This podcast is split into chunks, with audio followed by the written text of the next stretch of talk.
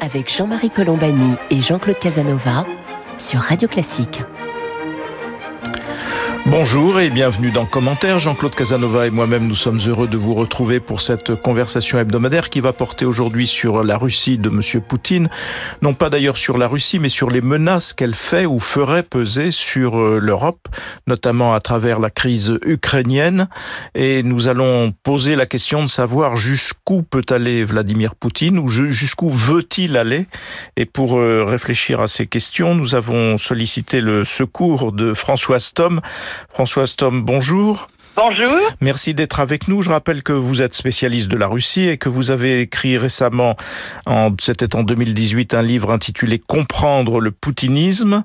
Et le dernier en date, c'est La marche à rebours, publié aux presses de la Sorbonne. Et je rappelle que vous êtes aussi maître de conférence émérite à l'université de Paris-Sorbonne. Merci donc d'être avec nous. Donc, euh, il y a comme euh, souvent, enfin, comme cela s'est déjà produit d'ailleurs, des bruits de bottes à la frontière ukrainienne où la Russie a massé des troupes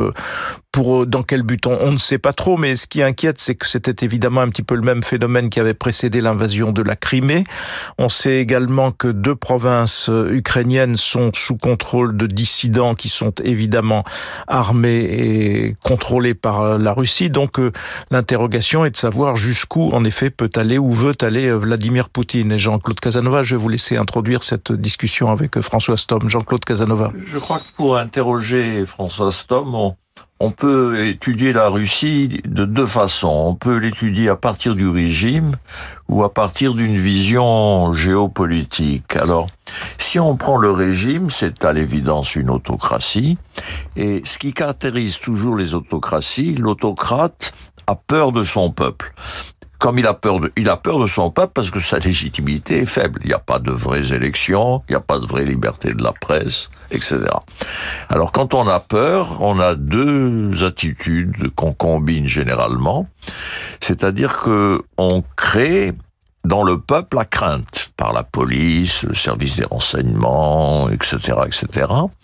Et on développe dans le peuple une passion nationaliste l'enthousiasme, on organise l'enthousiasme à partir d'une passion nationaliste. Et toutes les autocraties se comportent de cette façon. Elles se font redouter et elles cultivent la passion. Bon. Alors on peut regarder la Russie de Poutine sous cet angle, mais on peut aussi la regarder comme poursuivant la politique russe depuis la guerre, et même d'une certaine façon avant la guerre, c'est-à-dire de vouloir être la puissance hégémonique en Europe pour être la puissance hégémonique en Europe, il faut avoir comme objectif, premièrement, que les Américains se retirent, deuxièmement, que l'Europe soit composée de nations indépendantes les unes des autres et qu'elle ne constitue pas un bloc et une unité.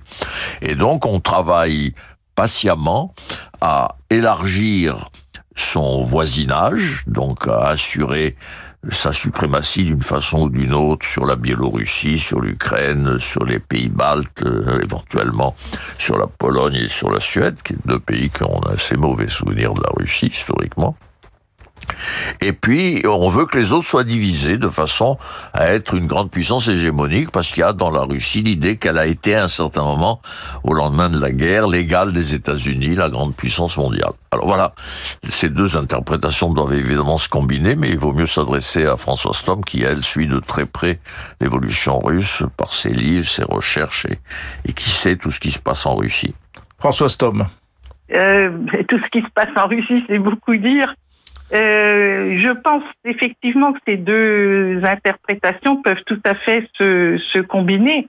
Et on peut même euh, dire qu'un régime euh, autocratique euh, dont le leader ne change pas souvent peut mener des politiques étrangères à, à très long terme euh, qu'une démocratie ne, pourrait jamais mettre en œuvre, étant donné qu'à chaque changement d'équipe, euh, la politique étrangère euh, se, modifie. En Russie, on voit ce travail persévérant hein, depuis 20 ans. Au fond, Poutine poursuit les, mêmes objectifs depuis depuis 20 ans. Justement, éliminer les États-Unis d'Europe, diviser les Européens entre eux et euh, appuyer le nationalisme en Europe de façon à fragmenter l'Europe occidentale. Euh, cette politique, utiliser l'arme énergétique aussi, l'arme du gaz, hein, une politique qui a été lancée par Poutine tout de suite après son, son arrivée au pouvoir. Euh, dans les négociations avec l'Allemagne. Donc tout ça, euh, euh, la, la, la, situation d'aujourd'hui, en fait, elle est, elle résulte d'une très longue évolution, mais, mais dont les contours, je dirais, étaient était perceptible dès, le début, dès le début du, règne de Poutine. Alors la question que l'on se pose aujourd'hui, c'est de savoir s'il y aura ou non une, une escalade armée, parce qu'il y a donc ces troupes russes qui sont massées à la frontière de, de l'Ukraine. Il y a eu un sommet euh, en visio entre Joe Biden et Vladimir Poutine, d'où il est ressorti que euh, les États-Unis, face à ce qui est craint, c'est-à-dire, euh, alors d'abord vous nous direz ce quel crédit vous accordez à celles et ceux qui pensent qu'une invasion est possible, d'une part, et d'autre part, face à cette invasion, si elle se produisait, la réponse qui a été celle de Joe Biden est de dire pas d'intervention armée, donc euh, ni les Européens ni les États-Unis ne feront la guerre pour l'Ukraine, ça c'est un point, c'est une certitude. Euh, en revanche, il y aura des sanctions économiques extrêmement fortes, extrêmement euh, pénalisantes, pénalisantes pour la Russie. Donc voici les derniers événements, et j'ajoute pour clore ce chapitre de la menace qui pèse, et vous nous direz quelle est sa consistance à vos yeux, François Stom, un sommet euh, également en visio entre Xi Jinping et Vladimir Poutine qui a confirmé l'alliance euh, du moment, l'alliance dite stratégique du moment entre la Russie et la Chine, la Chine disant qu'elle approuvait euh, l'attitude de Vladimir Poutine à l'égard de l'Ukraine parce que les Occidentaux, en gros, sont soupçonnés ou sont accusés alors traditionnellement de vouloir encercler la Russie, mais surtout d'être agressif vis-à-vis de la Russie. François Stom. Oui, alors je pense que le sommet avec la Chine est important parce que euh, Poutine veut s'assurer, et, ce n'est pas du tout rassurant pour nous, hein, euh, Poutine veut s'assurer que la Chine lui donnera les moyens de, contourner les, sanctions occidentales. Donc ça veut dire que le projet d'invasion de l'Ukraine est tout à fait euh, tout à fait présent et moi je ne l'exclus absolument pas. Je pense que les choses, tout, tout dépend de, la fermeté occidentale mais pour l'instant, d'après les, indices qu'on peut avoir, euh, c'est plutôt une attitude, de, je dirais, de, oui, enfin, de concession à la Russie pour, pour employer un terme euh, neutre ou d'appeasement. Moi, j'appellerais ça carrément de l'appeasement, euh, qui, qui est en train de, prévaloir en Occident. Donc Poutine peut, peut se sentir, quand les Occidentaux lui expliquent que de toute façon ils n'interviendront pas, c'est vraiment une invitation à, à, l'offensive en Ukraine. Hein, il n'y a pas d'autre mot. Euh, un des aspects importants de la dissuasion, c'est l'incertitude. Alors donner, euh, donner à l'autre partie la certitude qu'elle peut agir euh, impunément, euh, au moins d'un point de vue militaire, c'est vraiment lui délier les mains, la libérer de toute entrave. Jean-Claude Casanova. Oui, vous utilisez le mot appeasement, c'est le terme qu'on utilisait pour euh, condamner, que Churchill utilisait pour condamner la politique de Chamberlain, la politique anglaise qui, en 36, euh, au moment aussi de, de la reprise de l'Autriche et en 38, cédait cédé à Hitler et qui est allé loin même puisque en donnant une garantie à la Pologne, elle a offert à Staline la possibilité du pacte germano-soviétique. Donc une politique qui a été assez catastrophique et qui me rend toujours incertain sur l'admiration à l'égard de la politique étrangère de la Grande-Bretagne.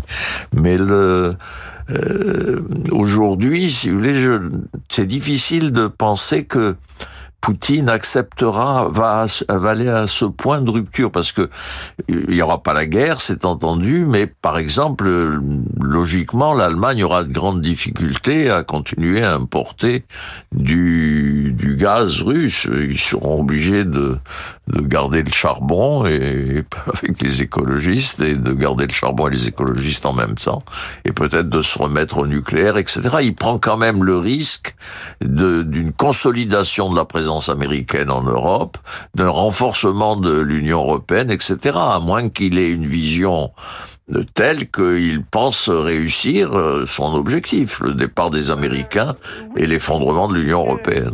François Stom.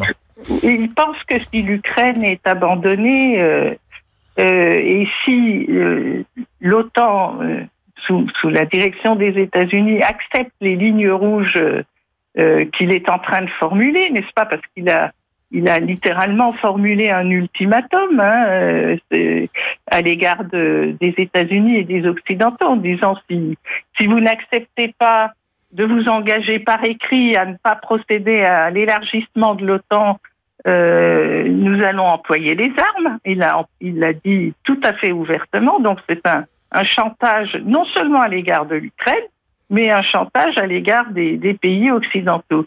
Alors si on accepte euh, d'une manière ou d'une autre cet ultimatum, euh, ben dans ce cas-là, l'OTAN ne, vaut plus rien. Hein. C'est évident que l'OTAN s'autodétruit en plein vol, on peut dire. Et, et, par conséquent, la position de la Russie en Europe sera infiniment plus... Elle sera prépondérante, à l'évidence. Ce qu'il faut voir, c'est que les, Russes utilisent toujours le discours la Russie euh, est menacée, euh, on, a des préoccupations de sécurité légitimes, n'est-ce pas? La présence de l'OTAN à nos portes euh, nous est un danger pour nous, etc. ce qu'il faut bien voir, c'est que les dirigeants russes méprisent souverainement les, les occidentaux. Hein, ça se voit quand on lit la presse russe, comme je le fais, quand on suit euh, les, émissions à la télévision russe, on le, on n'a aucun doute là-dessus. Ils nous méprisent euh, souverainement. Donc tout ce discours euh, d'une Russie qui serait menacée par, c'est un discours à usage interne, bien sûr, mais nous n'avons pas à le, reprendre à notre compte. et tout ça, c'est un prétexte c'est un prétexte qui, pour, qui peut justifier l'agression de, de l'Ukraine. Alors peut-être François si, oui. Euh, si on accepte les lignes rouges que Poutine a fixées aujourd'hui, et d'ailleurs qui changent pratiquement tous les jours, hein, qui peuvent, euh, au fur et à mesure que, que l'Occident cédera, il formulera, il formulera des revendications nouvelles. hier, la télévision russe rappelait que Varsovie était était, faisait partie de l'Empire russe. Hein. Euh, euh, voilà. Donc, ça, on, on, les revendications vont se porter sur les, les États baltes, sur la Pologne, et puis ça, euh, ça, n'arrêtera pas. Euh, François Stom, peut-être il faut rappeler que s'agissant de l'Ukraine, la doctrine de Vladimir Poutine est que l'Ukraine et la Russie, c'est un seul peuple. Donc on voit bien que là, il y a une, une ambition très clairement affirmée. S'agissant du chantage dont vous parlez, euh, qui est en effet d'interdire de, que l'OTAN accueille l'Ukraine, la doctrine officielle qui a été rappelée par Joe Biden est que chaque pays indépendant est libre du choix de ses alliances. Donc on ne va pas céder là-dessus. Mais, mais il faut aussi rappeler que s'agissant de l'entrée éventuelle de l'Ukraine dans l'OTAN, qui est une, sorte de serpent de mer, mais qui, qui n'a jamais vu le jour, parce qu'il y a un veto français et allemand. La France et l'Allemagne ont déjà dit plusieurs fois qu'elles mettraient leur veto. il faut l'unanimité pour, pour adhérer à l'OTAN. Donc, euh, c'est une menace, en fait, de l'adhésion de l'Ukraine à l'OTAN qui n'existe pas, de fait. Mais justement, ça fait partie de la propagande de, l'hystérie euh, euh, militariste qui, qui est en, ce moment déployée en Russie, cette propagande extrêmement euh, belliqueuse euh, qui, qui, qui, tend à, convaincre le peuple russe que voilà, les Occidentaux sont, sont menaçants, ils veulent intégrer l'Ukraine à l'OTAN, etc., etc. c'est à usage, ce sont des arguments à usage interne qui, encore une fois, qui à mon avis sont de mauvais augure parce que ça ça montre que la Russie veut se présenter comme attaquée par les, Occidentaux pour justifier son agression contre l'Ukraine. Jean-Marie Colombani et Jean-Claude Casanova sur Radio Classique. Vous écoutez commentaires, donc Jean-Claude Casanova, Jean-Marie Colombani. Nous sommes en discussion avec François Stom, qui est spécialiste de la Russie, et nous parlons des ambitions euh, éventuelles de Vladimir Poutine en posant la question de savoir est-ce qu'il peut aller jusqu'à envahir euh, l'Ukraine, qui est un petit peu le sujet urgent et brûlant du jour. François Stom, vous, vous connaissez bien la Russie, vous lisez la presse russe, vous regardez la télévision russe. Comment regardez-vous l'opinion en Russie aujourd'hui? Parce que est-ce que les difficultés internes de Poutine sont à ce point qu'il a besoin de réveiller le nationalisme à l'intérieur pour consolider son pouvoir, ou bien est-ce autre chose qui se joue en Russie? Comment regardez-vous cela, François Stom? Ben, L'opinion n'est pas favorable à une guerre. Hein. C'est à une guerre avec euh, l'Ukraine, mais elle est résignée, je dirais. L'état d'esprit des, gens, c'est la, résignation. Euh, donc, euh, on ne peut pas, s'attendre à, une opposition de, la société. Alors, là où je pense que Poutine peut avoir quelques quelques problèmes, c'est dans les parmi les élites russes parce que euh, ces élites euh, ont, des, des, maisons sur la côte d'Azur, elles ont investi en Occident, ils, ils ont leurs enfants qui font leurs études à Oxford. Euh, donc, euh, euh, ces gens-là ne sont pas très heureux de, de, Il est évident que ces gens-là ne sont pas très heureux de la, la direction que, que, Poutine donne à la politique étrangère russe. Mais le, le régime a tellement bien su euh, discipliner ses élites, les intimider, les faire chanter, parce que Poutine a des, des moyens de chantage sur absolument tout le monde euh, qu'on ne peut pas non plus miser sur une révolte, euh, une révolte des élites. On ne peut pas attendre un Stauffenberg euh, russe. Hein.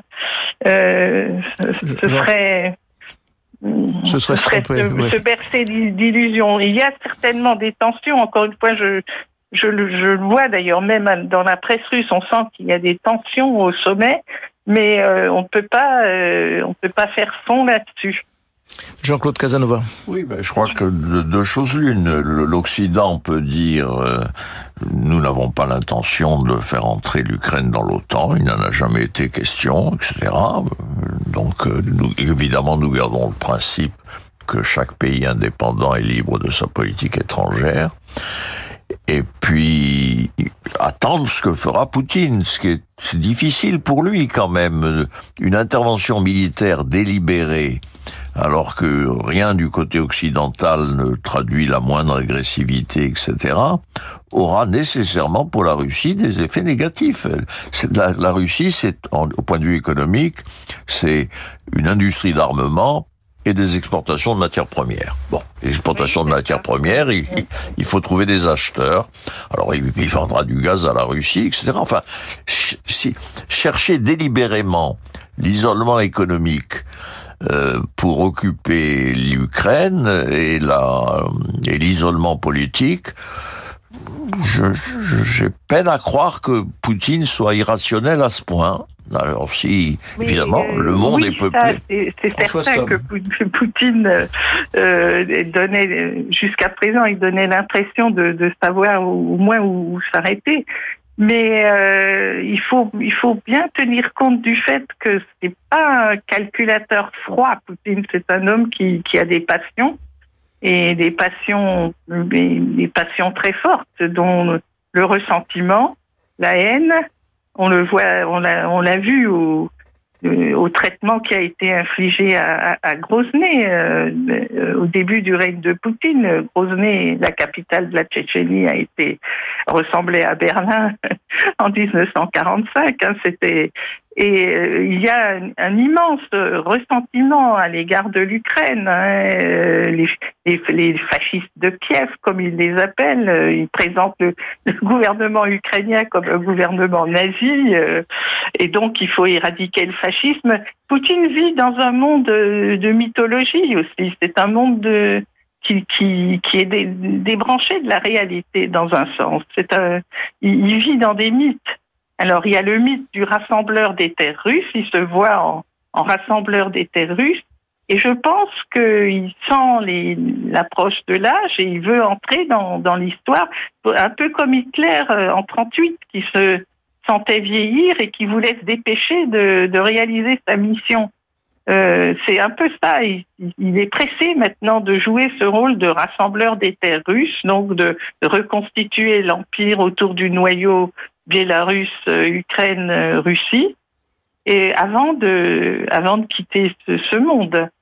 Euh, François Stom, comment et c'est ce qui me rend pessimiste, si vous voulez. Oui. entre, entre ce que vous nous présentez de Vladimir Poutine et, et le regard que portent, euh, j'allais dire, les partis français, l'univers politique français vis-à-vis -vis de la Russie, on entend dire euh, de façon récurrente qu'il faut parler avec la Russie, qu'il faut parler avec la Russie, alors que de facto, on parle avec la Russie, tout le monde parle avec Vladimir Poutine d'ailleurs. Euh, comment regardez-vous cette, le, le fait qu'en France, on ne semble pas du tout percevoir euh, Vladimir Poutine comme tel que vous le décrivez, François Stom Oui, c'est une question que je me pose depuis bien des années. Euh, je crois qu'il y a en France une indifférence à l'égard de, l'expertise, tout simplement. Les débats sont tellement idéologisés euh, que, la, réalité des choses nous, nous échappe. C'est pas seulement français d'ailleurs, c'est quelque chose de, plus large et de catastrophique pour l'Occident. C'est que on, euh, les pays occidentaux se provincialisent dans, dans leur euh, ils s'enlisent dans leur propre débat de, de, politique intérieure et ils ne voient pas les les éléphants qui se trouvent en, sur la scène internationale, les éléphants, les tigres surtout. Euh, donc euh, il y, a, y, a, ce problème-là. Et puis je, je dirais que il y a aussi une espèce de ce qui me ce qui me frappe aussi, c'est c'est une espèce de d'indifférence à la morale, hein, parce que le, régime de Poutine a quand même euh, commis euh, de, de, des assassinats à l'étranger, des agressions.